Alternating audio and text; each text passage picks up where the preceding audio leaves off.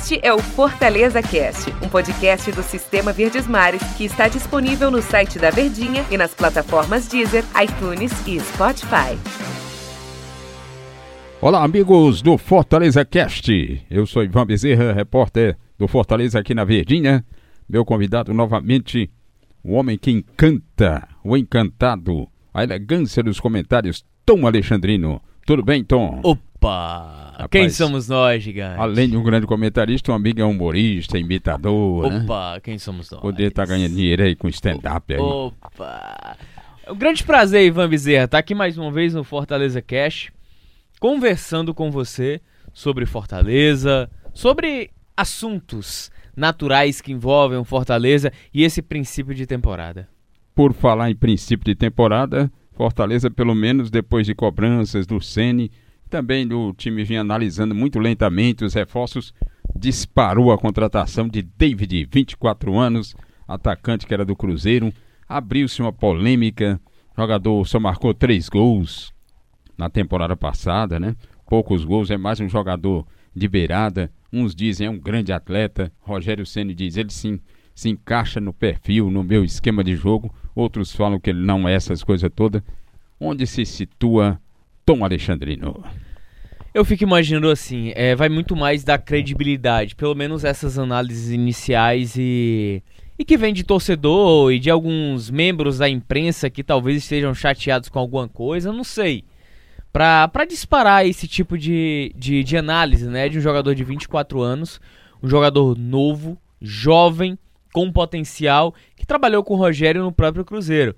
Imagina só, se o Rogério fez tanta questão e, a, e além do mais era uma negociação que já se arrastava desde o do finalzinho de 2019, já era uma negociação em que o Fortaleza vislumbrava ter, buscava por ser uma peça de reposição, porque acredita no potencial.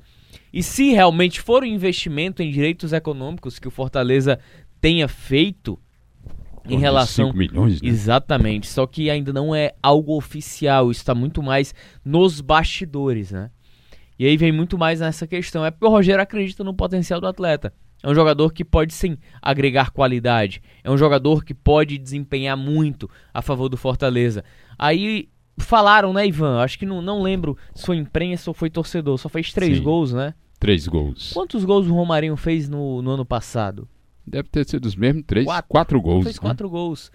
Então essa amostragem ela é muito pouco, muito pouca. Se ele fosse um centroavante, um centroavante mesmo, que como diria o Matuto, vivesse de gols, Ixi. aí a gente poderia questionar, né?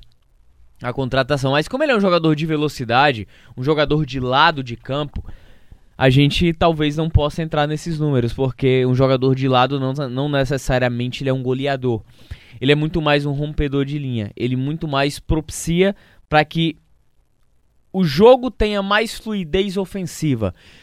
Seja de finalização, seja por características de gols, enfim, várias situações. David, até para o torcedor entender, é um jogador de muita qualidade. É um jogador de velocidade, ele é um rompedor, estilo Edinho, estilo Marcinho, estilo Osvaldo também. É um atleta que despontou ganhou notoriedade no Vitória em uma campanha da Série A do Campeonato Brasileiro, onde o Vitória tinha Neilton, tinha Santiago Treles, um bom time do Vitória, inclusive, de onde despontou o David. Foi comprado pela equipe do, do, do Cruzeiro 70% dos, dos seus direitos econômicos. O Cruzeiro pagou na época 10 milhões ao Vitória. Isso em na, na reta final de 2018 já. Ele chegou a jogar a Série A de 18 pelo Cruzeiro. Jogou em alguns jogos como titular, onde foi relativamente bem naquele 2018, chegando ainda. Só que na temporada passada ele oscilou demais. No Campeonato Mineiro foi onde ele marcou os três gols. Em seis jogos, quatro como titular. E aí a gente sabe como desenrolou né, a vida do Cruzeiro no Campeonato Brasileiro, principalmente após a eliminação na Libertadores. É um jogador que era um desejo antigo do Rogério, da diretoria, que já vinha negociando há um bom tempo. É um jovem jogador, jogador de potencial e que nas mãos do Rogério pode se transformar. Edinho vive um outro momento na carreira graças à passagem dele no Fortaleza. Desde que foi vendido lá em 2014 por Eduardo Irã, Uran, perdão. Ele rodou por Paysandu, CSA, foi campeão da Série C pelo CSA, mas nunca esteve na vitrine do futebol. Romarinho, quem era Romarinho? Gustavo quando veio para cá. Então são essas situações que nos fazem não apenas da característica do jogador, porque a gente sabe que é um jogador de muita qualidade, mas da credibilidade que esses atletas têm de se transformarem e de elevarem a sua característica técnica quando tem um comandante, um comandante que suga até o final aquela característica, que é capaz de desenvolver a qualidade daquele atleta, no caso Rogério Ceni. E o David, é, não sei se ele estranhou, ele chegou na quarta-feira 19h50, na quinta-feira fez exames médicos pela manhã, já treinou no período da tarde com seus colegas e já apareceu no BID na mesma tarde da quinta. Foi uma eficiência no, na contratação, uma aplicação e também deixa é, em antever que esse atleta deverá participar do Clássico Rei contra o Ceará. Depende da condição física, né? Mas se já treinou com um grupo, não fez nada separado, né? pelos pelo relato do amigo é, do treinamento de ontem, é um jogador que está apto fisicamente. E se tiver oportunidade, se o jogo necessitar, talvez seja uma opção para o segundo tempo. E aí essa questão de já ter aparecido no bid já na quinta-feira, Fortaleza já estava tudo preparado. Contrato, passagem, é, documentação para mandar para o bid. A única dúvida era, o único receio, a justiça e também a captação do dinheiro. Porque há um rumor, isso não é confirmado oficialmente, de que o Fortaleza não vai pagar os 5 milhões de uma vez. Esse valor está sendo parcelado. E aí também foi o tempo para o Fortaleza ter essa, essa segurança do próprio conselho deliberativo do clube, né? Inclusive, o Marcelo Paes teve uma reunião ontem, após o treinamento, por volta de 7 horas da noite, justamente para definir os últimos detalhes. Então, tudo foi premeditado. Não tinha essa, ah, vamos ver, vamos ver se resolve. Não, já estava tudo premeditado. O único receio era o valor financeiro e a justiça. Caso a justiça de, derrubasse a liminar com que, que fazia o, o David, que tinha assinado por cinco anos com o Cruzeiro lá em 2018, Eita. poderia congelar o investimento do Fortaleza. Ele tinha um contrato de cinco anos. 2019, 20, tinha mais três anos aí para cumprir com o Cruzeiro, mas a justiça determinou, é, pela Justiça do Trabalho, que houvesse essa rescisão. Que caso caísse, poderia ocorrer, digamos, um congelamento da, do investimento do Fortaleza. Mas, normalmente, quem o trabalhador que vai para a justi Justiça do Trabalho contra uma empresa, dificilmente ele perde. Ainda mais uma empresa, no campo assim, a gente está usando a administração teórico, né?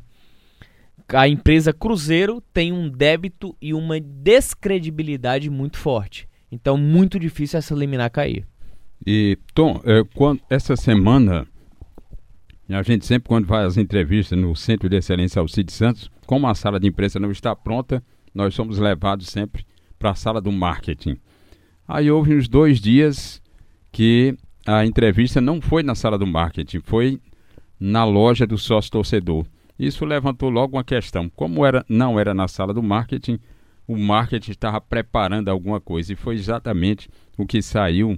Algumas animações, alguns vídeos já falando. Hoje mesmo, né? Hoje mesmo, já saindo da contratação do David. Ou seja, quando a gente não vai para o PC, não vai para a sala do marketing, alguma coisa está sendo feita por vários profissionais que é justamente para disparar essa contratação nas mídias sociais do clube. É, exatamente. É um bom indício, né? É, é um bom indício para poder saber, rapaz, Fortaleza deve estar tá preparando alguma coisa, deve estar tá fazendo alguma situação. E eu estive lá com você, Ivan, é, no dia da entrevista coletiva Mariano do Vasquez. Mariano Vasquez. Essa aí, já foi na sala. Já foi na sala do marketing. E aí eu observei que nos quadros tem algumas metas estabelecidas, né? E eu pude observar, e aí um dos, um do, um dos funcionários que trabalham no marketing ficou olhando meio assim para mim, que ao invés de eu estar olhando para a entrevista do Vasquez, eu estava olhando para a sala. O que é que o Fortaleza estava fazendo? Eu vi algumas algumas estratégias com Dazon, Live FC, algumas situações que a gente não sabe. Sim.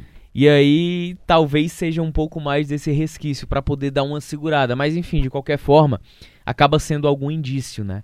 Quando as entrevistas elas não ocorrem na sala do marketing e é lá na sala do sócio, dá para ter algum indício do que pode acontecer. Mas outra situação, o Fortaleza deve estar esperando o Marcinho. Isso, eu ia tocar nesse assunto. Ah, então vou deixar comigo. Não, era só para o amigo exatamente tocar, porque além do David, o Fortaleza quer mais um homem de, de velocidade. Esse homem Mais deve dois, ser Marcinho. não? Um ou dois, né? Porque pelo que eu lembro, na entrevista coletiva o Ele Rogério queria os falou, três, né? ele queria quatro. Porque perdeu quatro dos cinco. Sim. Edinho, André Luiz, Matheus Alessandro, Felipe Pires. Felipe Pires. Tinha mais alguém? Chiesa. Agora, agora me fugiu. Eu acho que são três que ele quer mesmo, é. É, São três. Edinho, André Luiz, Matheus Alessandro, Felipe Pires. Felipe Pires. São quatro O homens de velocidade. Isso é um gozador. Quem foi o outro? Felipe Pires, né? Opa! Ele é um gozador. Enfim, mas essa questão dos velocistas, eu acho que o Fortaleza deve, deve fechar nos três, né? Hum. Já tem o David, provavelmente o Marcinho é questão de tempo, principalmente com essa essa situação, o surto do coronavírus, que inclusive adiou o campeonato chinês. Não vai iniciar agora, foi tudo adiado por tempo indeterminado. Talvez deva ser um, emba um, um embate ou mais um motivo para alguns jogadores se desvincularem do futebol chinês para não estarem nativos, porque não se sabe até quando vai ser esse adiamento do campeonato chinês. E teria um terceiro. Surgiu uma situação do Wellington Silva. Opa, aí. O Inter liberou o Wellington Silva. Não vai contar com o jogador para a temporada. Só que tem um outro detalhe. O Fluminense quer o atleta. E o atleta quer ir para o Fluminense. E aí veria uma situação. Na verdade, ele é do Fluminense e estava emprestado ao Inter. Mas como assim? O Inter, o Fluminense quer o Wellington Silva, quer porque é que não dá certo?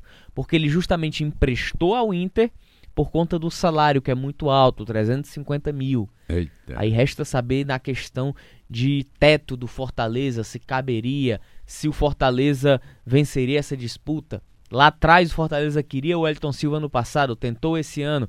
Não sei se seria uma oportunidade, nem sei se Fortaleza vai atrás disso. Seria uma boa, porque aí fecharia totalmente o ciclo de contratações desses homens de frente. E aí, chegando Luiz Henrique no início de fevereiro, ficaria completo. E com todo respeito, né? Luiz Henrique é um, é um meia, né? Não está, até para o torcedor se situar, não está indo bem no Flamengo, nessa Taça Guanabara, reserva. Começou como titular, agora é reserva. Aí Nem complica. entra no decorrer dos jogos. Não sei se já é com a cabeça, enfim, não quero saber. Mas me desagrada muito essa espera do Fortaleza. E eu vou bater na tecla mais uma vez, só pra gente encerrar aqui o nosso podcast. Hum. Tem um Vitor Jacaré bem aqui, cara, em casa. Pois é, o velocista. É um né? homem de características de velocidade. Esteve no Fortaleza, tudo bem que naquela circunstância o Fortaleza não pagou, mas o cara tá aí. Dá uma oportunidade, trabalha. Ele pode dar um resultado imediato, pode demorar, enfim, mas dá oportunidade. O cara tá jogando muito. É, um velocista. Boa lembrança sua, Tom, que ele esteve lá no Fortaleza emprestado, mas e agora não custa nada. Ele amadureceu, melhorou muito e nas mãos do Rogério ele vai fazer o atleta crescer, né? De maneira que ficará tudo nos pingos nos is, né? Mas é isso, grande Tom. Mas foi um prazer aí, né? Estamos que chegando ao final desse podcast. Mais um Opa. temas que agradaram o torcedor tricolor, com toda certeza, com a participação de Tom Alexandrino. Muito obrigado, Ivan, eu que agradeço. Eu que agradeço. Muito obrigado ao torcedor que ficou ligado até agora, nos acompanhando. Um agradecimento especial à torcida tricolor e a Tom Alexandrino.